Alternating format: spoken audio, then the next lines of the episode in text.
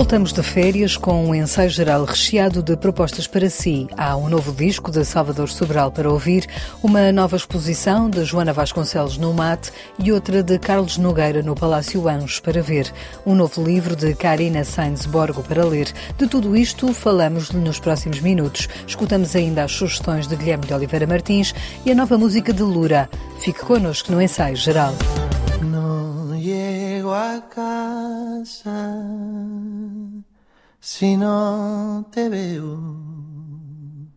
No llego a casa si no te veo. Este é Timbre, o novo disco de Salvador Sobral que chega hoje ao mercado discográfico. O músico considera que é justamente o timbre da sua voz que o distingue dos demais artistas. Em entrevista ao ensaio geral Salvador Sobral, explica o processo de gravação do álbum porque foi diferente dos discos anteriores. O processo de criação do disco foi completamente diferente do, dos outros. Eu quero estar sempre na procura e, e, explorar ideias novas e maneiras novas de fazer música e de gravar música. Então essa foi a proposta, já que o último disco e todos os outros discos que eu fiz até hoje foram gravados em estúdio, toda a gente no mesmo, na mesma sala, uma filosofia mais repentista do, do, jazz e da improvisação e da liberdade de tocarmos todos ao mesmo tempo. E depois este, o timbre, porque queríamos fazer uma coisa diferente, uma coisa mais com mais espaço e mais focada mesmo na voz e no timbre,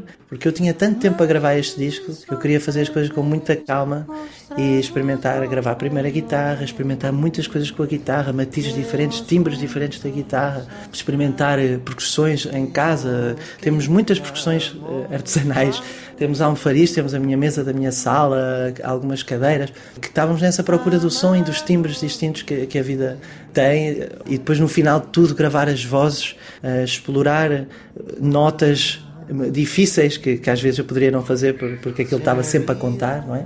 Foi muito bom ter este tempo para, para explorar sons e, e, timbres e texturas, por, por, isso também o timbre, não é? Para a minha voz, que, que é o que eu acho que me faz, o que me distingue de outros, de outros, de outros cantores, é, é o, meu, o meu timbre, não é? E então eu queria que o meu timbre fosse o protagonista neste disco, queria que fosse uma coisa mais focada na, na voz, não é? Timbre é um disco em que Salvador Sobral canta em espanhol, português e francês, diferentes línguas que lhe conferem também alma diferente a cada canção? Uh, para mim é indiferente cantar em qualquer língua. Eu adoro cantar eh, em lituano, em polaco, em alemão, em sueco. Eu adoro cantar em todas as línguas por onde vou passando, pelos países. Uh, mas acho que não é igual para as pessoas. O público diz-me sempre também, no estrangeiro, diz-me sempre que gosta mais de me ouvir em, em português.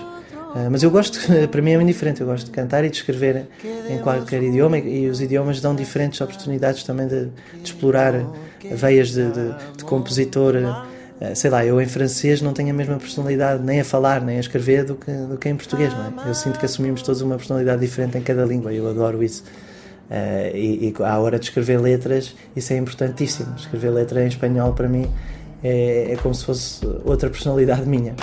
É?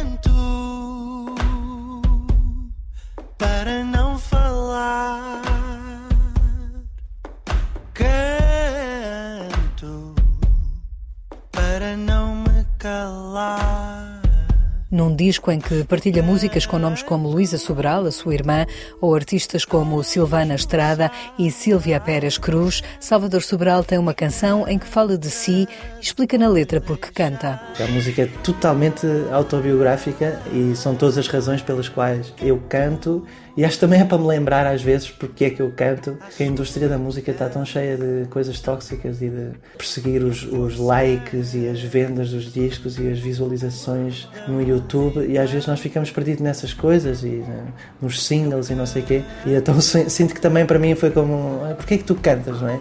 E então é, foi um bocadinho em jeito de recordação para mim mesmo, a, a essência, não é? Eu canto por, por, todas estas razões, não é? Por, nenhuma tem a ver com a indústria e com as vendas, não é? Salvador Sobral tem concertos de apresentação do disco já marcados para 27 de outubro no Centro Cultural de Belém e a 15 de novembro na Casa da Música no Porto, onde terá palco cheio. A banda do disco veio ainda um pouco do, do BPM, exceto o Max Agnes, que era o pianista que tocava na, na turnê do BPM, mas não gravou o disco. O baterista com quem eu tocava antes, Bruno Pedroso, é um baterista mais de jazz e, e com essa tradição. E eu queria, que, como este disco é um pouco mais folclórico, queria um, um híbrido de de percussão e bateria e chamei o Joel Silva, já um amigo de longa data e que produziu também um dos meus discos. O André Santos tocou guitarras e cordofones da Madeira, o André Rosinha contrabaixo, depois tenho vários convidados, como a Magali Sara e a Silvia Pérez Cruz, que gravaram coros e trompetes e flautas gravadas pelo Diogo Duque também. E agora a banda ao vivo será com a Lucia Fumero, uma, uma pianista de Barcelona que eu admiro imensamente, e vai-me também cantar uns coros, porque o disco tem muitos coros e eu queria que houvesse muita gente a cantar na banda. E a Lucia vai tocar piano e cantar, a Magali Sara também de Barcelona vai tocar uh, flautas e vai cantar também. O Joel vai tocar percussão, o André Rosinha no contrabaixo e o André Santos na guitarra. Portanto, é uma banda catalano-portuguesa. Timbre, o novo disco de Salvador Sobral.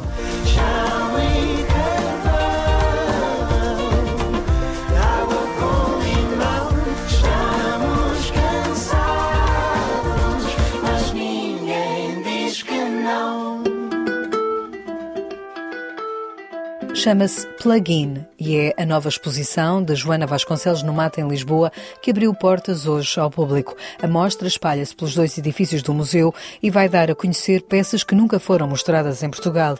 Quer na Central Tejo, quer no Mate Gallery, Joana Vasconcelos revela obras de grandes dimensões, explica ao ensaio geral o curador João Pinharanda. As duas peças principais que eu destacaria mais são a Árvore da Vida, que esteve até há pouco tempo na Sainte-Chapelle de Chateau de Vincennes, integrado na Saison Croisée França-Portugal, temporada cruzada, e uma Valkyria, cujo título é Octopus, e portanto tem, oito, tem muito mais que oito pernas, uh, ou oito patas, uh, mas que estava em Macau. E portanto ambas são as duas peças de resistência, assim, as peças fundamentais. Peças de grandes dimensões. Grandes dimensões. A, a árvore tinha 15 metros de altura passou para 13, mesmo assim enche completamente. E a, a Joana disse-me hoje que quase achava que ela estava melhor aqui do que tinha estado na Capela Gótica, que era uma capela lindíssima, mas aqui ela está entrelaçada com a própria central, porque esta está no edifício antigo, na antiga central elétrica, e portanto está entrelaçada com as vigas de ferro e com e tem três janelas sobre o Tejo que funcionam como se fossem janelas de uma catedral. Portanto, eu acho que é, é, é extraordinário. A, a Valkyria, a enormíssima Valkyria um, Octopus, é daquelas peças suspensas dela, que está na oval do, do edifício novo Uh, e, e, que enche também na quase totalidade. Plugin é uma exposição de Joana Vasconcelos que reúne obras inéditas, muitas delas produzidas desde 2000, ano em que a artista venceu o prémio Novos Artistas da Fundação EDP. A exposição vai estar patente até 25 de março do próximo ano. Ali ao lado, em Algés, há outra exposição nova para ver.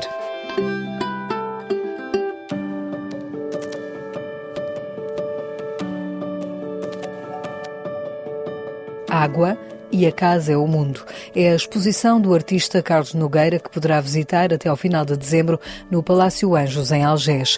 Nas salas vai encontrar obras que remontam à década de 80, mas também peças feitas para esta exposição, onde Carlos Nogueira revela trabalhos que mostram a coerência dos temas que sempre trabalhou. No percurso, o visitante encontra uma peça, uma estante cheia de materiais, como se entrasse no ateliê do artista. Bem presentes estão temáticas como a arquitetura, o espaço, a paisagem e a natureza, constantes no percurso de Carlos Nogueira. É reflexo, sem dúvida, do trabalho de todos os anos, porque eu trabalho sempre as mesmas coisas, embora usando materiais diferentes e adotando sentidos diferentes. Aqui há uma altura em que parece que entramos uh, no ateliê do artista e encontramos uh, todo o legado foi quase respigando não é? Exatamente, ao longo do, do, tempo. Mas é isso mesmo, aquelas peças fizeram parte do meu ateliê, que ainda está pejado de outras tantas e que de algum modo são fragmentos do cotidiano, da vida, dos dias que eu encontro e, e que me interessam e que me agradam por alguma razão ou pela forma, ou pela cor, ou pela disposição que têm postos no chão e eu recolho e, e, tenho um imenso vocabulário, vocabulários que vou tendo desde 1970, que foi quando eu vim para cá e comecei a construir os meus vocabulários de formas. Nascido em Moçambique, nem então Lourenço Marques, Carlos Nogueira guarda na memória da infância imagens e sensações que transporta ainda hoje para o seu trabalho artístico. A noção do espaço é-me absolutamente fundamental e vem-me da terra onde eu nasci, que é muito longe daqui, onde o vento sopra de outra maneira e onde eu aprendi a noção que tenho de espaço, do longe, do céu e da terra, do céu e do mar e do verde. Portanto, essa noção do espaço, essa preocupação é uma constante em mim e até aí me lembro do bailado para o qual eu já trabalhei e os arquitetos e os bailarinos são os grandes mestres a trabalhar o espaço. Eu procuro muito usar materiais com a nobreza transportam em si. É claro que os transformo sempre, mas eu gosto muito de ir à raiz das coisas e aproveitar delas as imagens do tempo. Da madeira ao papel, do betão ao ferro, passando pelo vidro e a pedra, Carlos Nogueira explora diferentes materiais. A casa é o mundo, diz o título desta exposição, e o artista justifica a ideia. Eu, com 13 anos, já tinha projetos da minha casa. Casas impossíveis para o dinheiro que eu tenho, porque tinham muitos espaços para agregar muitas coisas, mas com 13 anos eu já desenhava casas. A casa para mim é fundamental, é o lugar onde me encontro, onde rio e choro, sem ninguém ter nada a ver com isso, e por isso eu acho que a casa é o guarda-joias da, da vida, e na minha casa ponho tudo. A exposição, com curadoria de Catarina Rosendo, vai ficar patente até 29 de dezembro no Palácio Anjos, em Algés, no Conselho de Oeiras.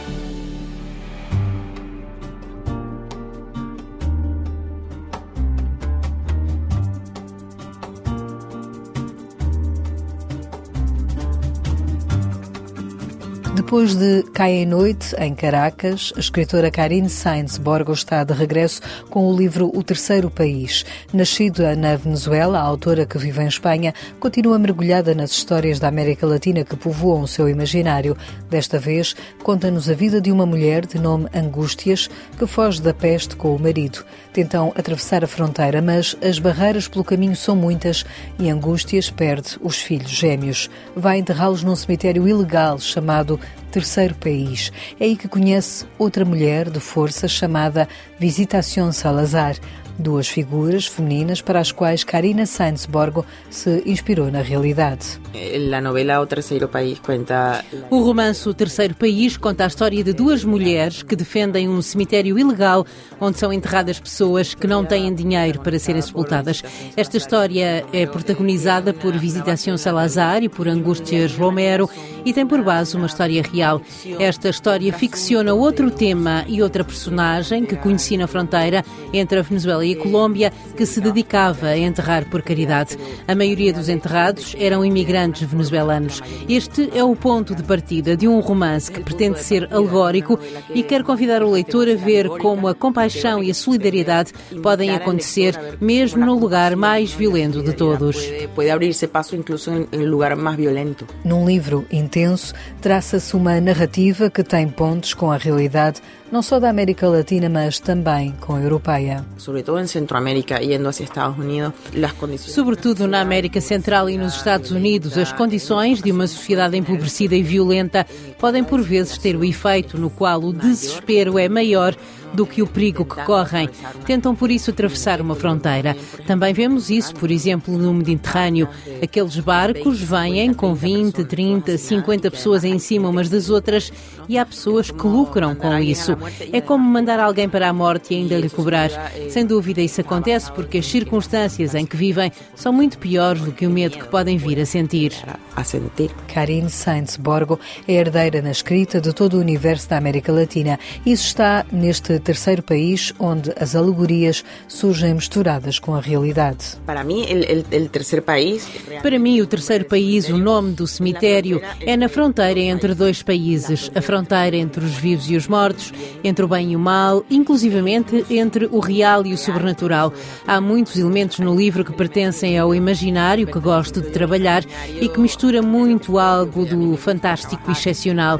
Há muitas zonas das Caraíbas que nos apresentam estes jogos. Será que o que vejo é certo? Os peixes voam? Bom, em alguns sítios sim.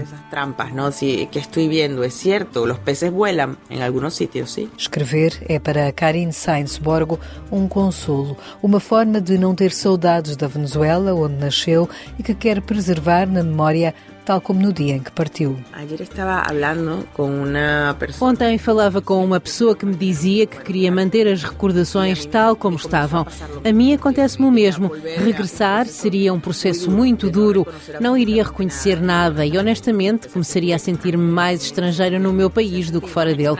Escrever para mim é um consolo, é algo que me faz companhia. Gosto, dá-me a oportunidade de criar um universo em que fico com menos saudades a dada altura momento. Quem nos fala hoje do livro de Karina Sainz Borgo é Guilherme de Oliveira Martins, o nosso colaborador do Centro Nacional de Cultura no Ensaio Geral e que traz também outras sugestões. Karina Sainz Borgo nasceu em Caracas em 1982 e é jornalista na área cultural. O seu romance de estreia foi Cai a Noite em Caracas, muito aclamado pela crítica. Babélia de Alpaís disse que a escritora tem um talento necessário para evitar a fantasia, o exotismo e a especulação, sem renunciar a uma linguagem mestiça, natural e bem orquestrada que cria um mundo só seu. O terceiro país é um cemitério ilegal vigiado por Visitação de Salazar, contra os barões da droga e da violência, a coveira garante aos sem terra um último lugar de descanso.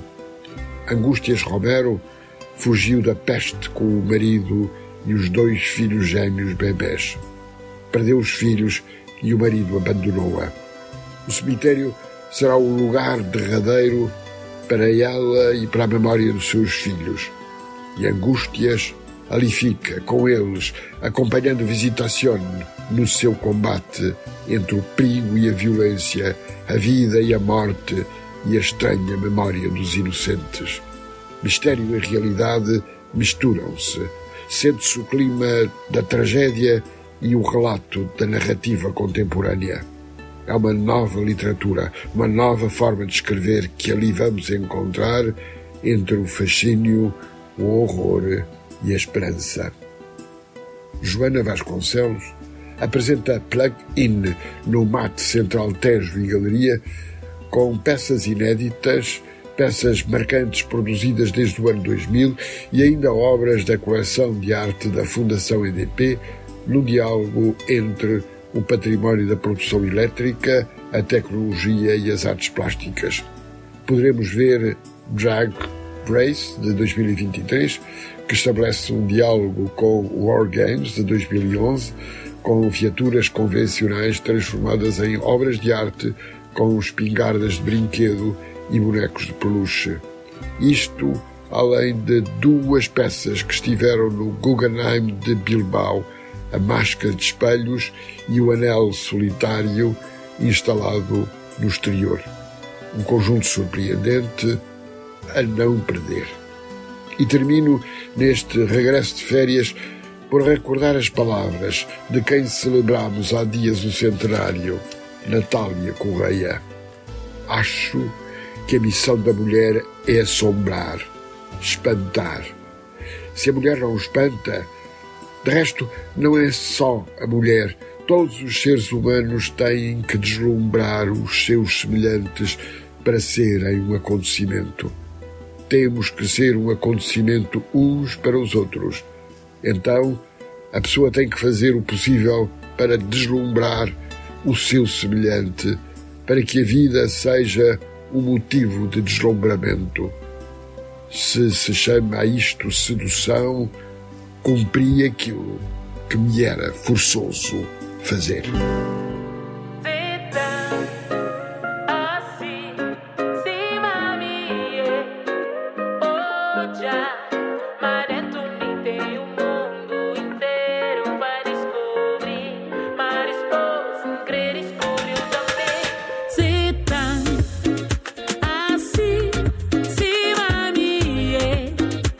Este é o som do novo disco de Lura.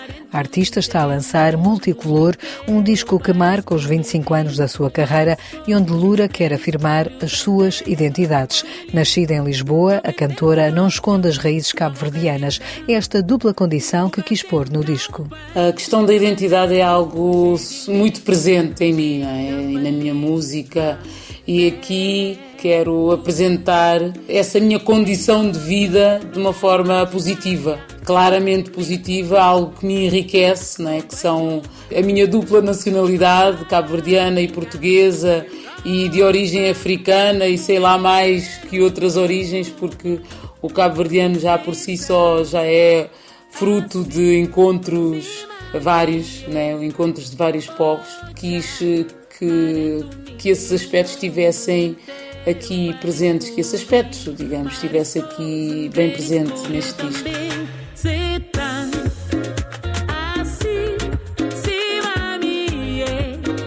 Produzido pelo músico Agir, Multicolor é um álbum onde pela primeira vez Lura interpreta músicas em português a que somam outras em crioulo. Este é também um disco cheio de parcerias musicais e de escrita. Os meus cúmplices, para além da Picas, que escreveu Raízes, é o Dino Santiago também, que escreveu Bembo Colá. Colá quer dizer dançar, eh, basicamente em, em, em crioulo. Tem este ritmo que caracteriza esta nova sonoridade também do, do Dino Santiago. Tenho um autor, escritor, que é o José Eduardo Agualusa, que partilhou comigo Sou de Cá, com um, a participação também do Toti Samed uh, na guitarra, fizemos em trio uh, e resultou neste tema em português e em crioulo. Tenho um tema também de Abrão Vicente, o Cici, e uh, a minha convidada especial para este disco é Angelique Jo, uma mulher que eu admiro imenso e que ao longo de toda a sua carreira também lutou muito pelos direitos humanos e ainda luta e defende muito o direito das mulheres, das jovens mulheres em idade escolar e acredita muito, obviamente, na educação e como algo que fará toda a diferença na vida, é? na vida de uma mulher e, e, e todos nós, obviamente. Multicolor é por isso recheado de outros temas além da questão de identidade, explica Lura ao ensaio geral. Tenho aqui temas assim que falam mais claramente sobre a questão da identidade, a aceitação do outro tal como ele é, independentemente das suas diferenças físicas ou ideológicas. E depois tem outros temas que falam apenas do quão bela é a vida, como o tema dançar, por exemplo. E tenho aqui um tema que fala sobre a autoestima, que se chama precisamente Vou Me Amar. Uh, o Raízes, uh, que é um tema de uma, uma nova cantora que está aí a despontar. Lura tem concerto marcado para 13 de outubro no Centro Cultural de Belém. É com o tema Setan, que canta em dueto com Angelica Kidjo, que fechamos o ensaio geral que teve hoje sonorização de Joel Luís Moreira. Voltamos de hoje a oito dias com novas sugestões para si. Boa noite e bom fim de semana.